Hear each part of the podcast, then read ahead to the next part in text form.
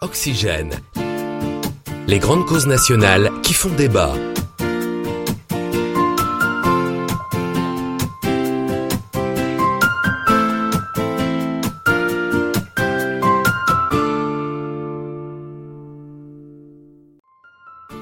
Oxygène.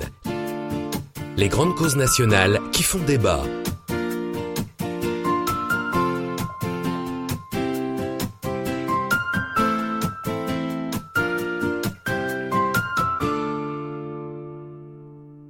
Bonjour à toutes et à tous, vous écoutez Fréquence T, la web radio des agents territoriaux.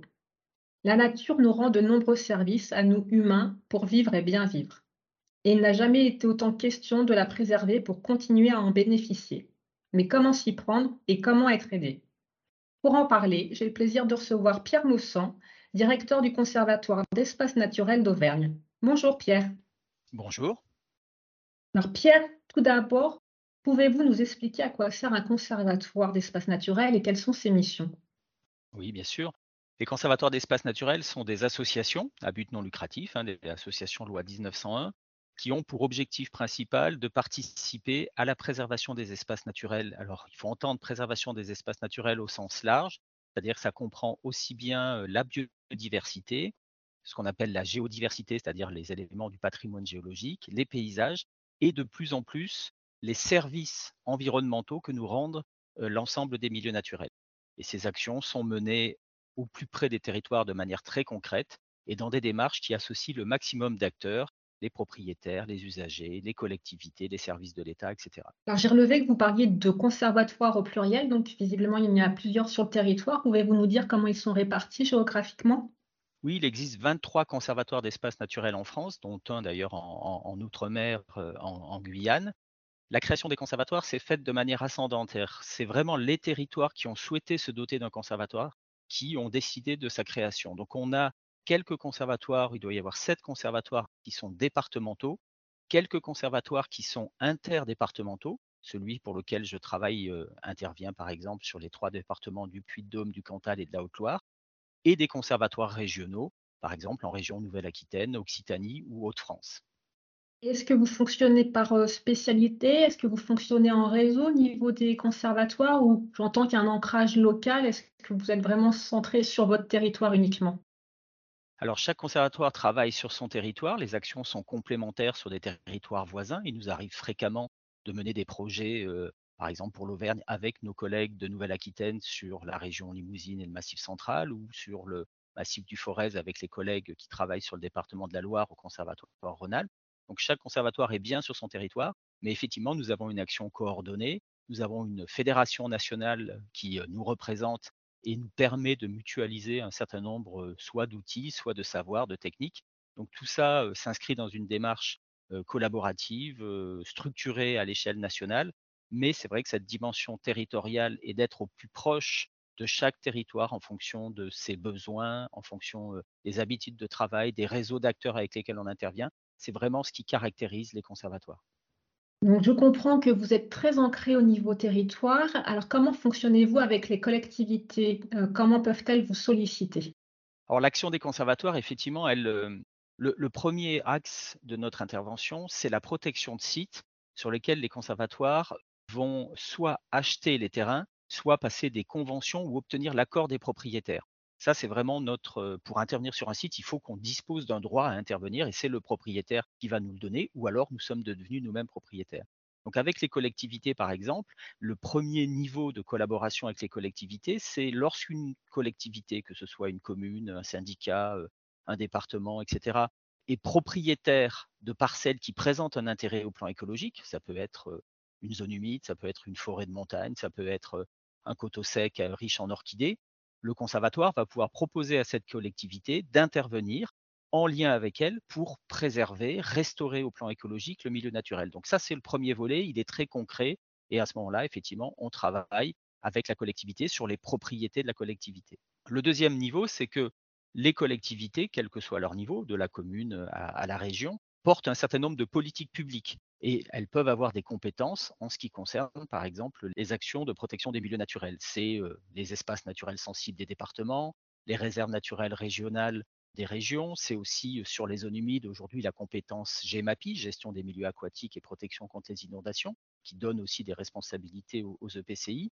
Et les conservatoires, par leur capacité d'expertise, par leur connaissance du territoire, peuvent aussi collaborer, intervenir aux côtés de ces collectivités, alors soit par du conseil technique, soit parfois par des systèmes, y compris de forme de délégation, où un certain nombre de ces sites, euh, espaces naturels sensibles, réserves naturelles régionales, vont être gérés par un conservatoire d'espaces naturels pour le compte de la collectivité. Et puis, il y a un troisième niveau qui est euh, plus sur une approche d'aménagement du territoire, euh, que ce soit dans les démarches de type SCOT, PLU ou PLUI, ou dans la construction de, démarches de type les plans climat, air, énergie et territorialisés. Les conservatoires hein, peuvent aussi intervenir en tant que personnes ressources connaissant le territoire et pour essayer de, plaider pour une bonne prise en compte des espaces naturels, de leurs services écosystémiques. Et là, on, a souvent une approche qui intègre ce qu'on appelle aujourd'hui des solutions fondées sur la nature. Et puis le dernier axe de notre, de notre action, j'allais dire, sur les territoires, ben, c'est comme les conservatoires sont des associations, ils ont aussi un réseau d'adhérents, ils mobilisent des bénévoles, ils travaillent en lien avec le réseau associatif local. Et cette animation de, territoire, ce lien avec les citoyens, avec les habitants, avec les associations et même maintenant avec les entreprises, bah, fait qu'on contribue aussi au développement et à la vie sur les territoires des collectivités. Vous parliez que vous pouviez apporter des conseils techniques. Est-ce que vous pouvez nous donner un ou deux exemples pour illustrer euh, votre propos et comprendre pour nos auditeurs comment euh, vous apportez une, expertise au niveau des collectivités? Oui, alors par exemple sur une thématique qui intéresse beaucoup de collectivités, beaucoup de territoires, qui est celle de la gestion de la ressource en eau, dont on sait que dans la gestion de la ressource en eau, notamment dans le grand cycle de l'eau, les zones humides, tous les milieux aquatiques jouent un rôle important les conservatoires d'espaces naturels travaillent depuis très longtemps à la préservation des, zones humides. Alors, ils ont travaillé sur des inventaires, sur la connaissance de ces zones humides et de ces milieux aquatiques, sur des actions de restauration écologique.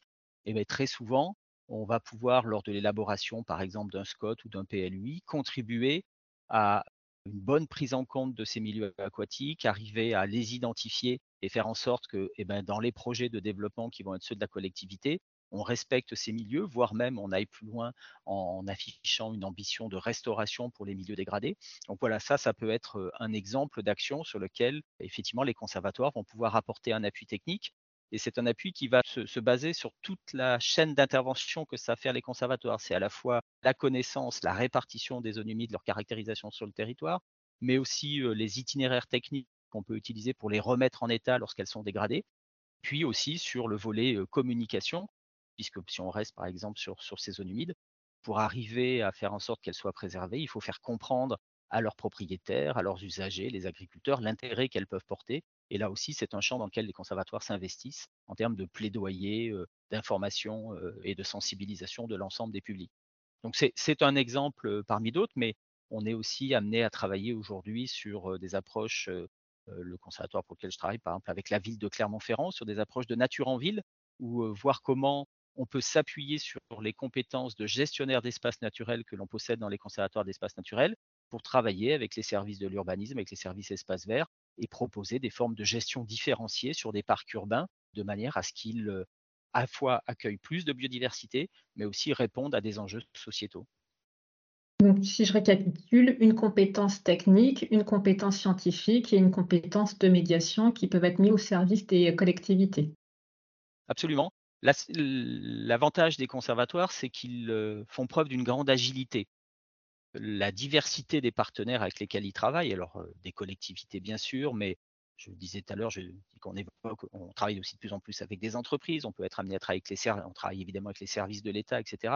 Tout ça euh, nous a amené à être capable d'adapter le service ou la nature de la relation qu'on va nouer avec les partenaires en fonction des attentes. Alors, à la fois sur le volet technique, vous venez de l'évoquer, diverses formes d'intervention, mais aussi y compris dans sa forme juridique et administrative. Et aujourd'hui, par exemple, les conservatoires développent de plus en plus des conventions de coopération au titre de entre pouvoirs adjudicataires avec les collectivités, ce qui nous permet de trouver aussi des modes de fonctionnement qui ne reposent pas sur euh, la prestation dans le cadre du Code des marchés publics, qui est quelque chose d'un petit peu déséquilibré, mais qui est vraiment le support d'un vrai partenariat qu'on peut co-construire avec la collectivité, avec les services techniques et bien sûr avec les élus. comment cela fonctionne? Vous facturez des missions comme un cabinet d'expertise? Est-ce que ça fonctionne par moyen de subventions? Puisque vous parlez de travailler autrement qu'avec un pouvoir adjudicateur pardon, qui, qui peut écarter parfois certains, certaines parties. Oui, alors on a là aussi différents cas de figure. Il y a des projets sur lesquels les conservatoires sont à l'origine du projet, ils vont le proposer à la collectivité et si ce projet répond à des enjeux que, reconnaît la collectivité, on est dans le champ de la subvention publique et les conservatoires euh, effectivement bénéficient de subventions publiques. Mais on a aussi parfois des cas où finalement l'action proposée par le conservatoire va rejoindre un besoin que la collectivité a identifié. Alors elle pourrait passer par un appel d'offres. Certains conservatoires d'espaces naturels peuvent répondre à des appels d'offres. Mais la réponse à un appel d'offres euh, crée forcément un lien entre un commanditaire et un sous-traitant, qui un prestataire. C'est pas ce que les conservatoires aiment à développer. Ce, nous, nous considérons que notre plus-value, elle est plus dans un échange, dans une collaboration, un partenariat. Et c'est pour ça que ces, conventions de coopération sont intéressantes, parce qu'elles permettent euh, effectivement euh, d'identifier des actions qui correspondent à des attentes et de la collectivité et du conservatoire, on respecte le code des marchés publics, mais on n'est pas dans un appel d'offres. Et donc, on a dans ce cas-là, effectivement, souvent une convention sur trois ans qui va pouvoir être établie, qui définit les principes. Et chaque année, en lien avec les services techniques et sous la validation des élus, sont construits des avenants qui vont déterminer les actions techniques que l'on va mener, le montant financier auquel ça correspond. Et lorsque les conservatoires ont mené ces actions, eh ils vont faire un appel de fonds euh, auprès de la collectivité qui pourra régler ainsi les actions qui ont été menées. Très bien. En fait, votre positionnement est plus un positionnement d'acteur de terrain qu'un euh, positionnement d'assistance à maîtrise d'ouvrage ou de cabinet d'experts, de ce que j'entends. Alors Pierre, par contre, j'ai une question. Si nos auditeurs ou nos auditrices n'ont pas de conservatoire sur leur territoire et qu'ils souhaitent pouvoir mettre en place des actions, comment font-ils? Est-ce qu'ils peuvent se référer à des conservatoires voisins ou est-ce qu'il faut passer par d'autres solutions? Est-ce que vous avez des orientations, des préconisations dans ces cas-là? Alors aujourd'hui, les conservatoires d'espaces naturels sont présents quasiment sur tout le territoire métropolitain, à l'exception de la région Bretagne, où effectivement il y a des réflexions autour de l'émergence d'un conservatoire d'espaces naturels, mais pour l'instant il n'existe pas. Alors en Bretagne, effectivement, ben, il n'y a pas possibilité pour les collectivités qui le souhaiteraient euh, de travailler avec un conservatoire d'espaces naturels. La situation évoluera peut-être dans dans les années, ou les mois ou les années à venir. Aujourd'hui, ce qu'on peut faire, c'est peut-être inciter ces collectivités à rechercher d'autres acteurs associatifs qui peuvent mener des choses comparables, des actions qui peuvent ressembler à celles des conservatoires d'espaces naturels. Il y a du savoir-faire aussi auprès d'autres collectivités. Et puis, il y a les territoires ultramarins où effectivement, on disait, je disais en début d'entretien qu'il n'y a que en Guyane que nous avons un conservatoire d'espaces naturels. Il y a des réflexions sur les autres territoires. Là, je vous dirais que je connais moins la situation, mais effectivement, il, n'y a pas de possibilité à ce stade pour les collectivités de, bah, de, travailler avec des structures qui ne sont pas encore en place sur leur territoire.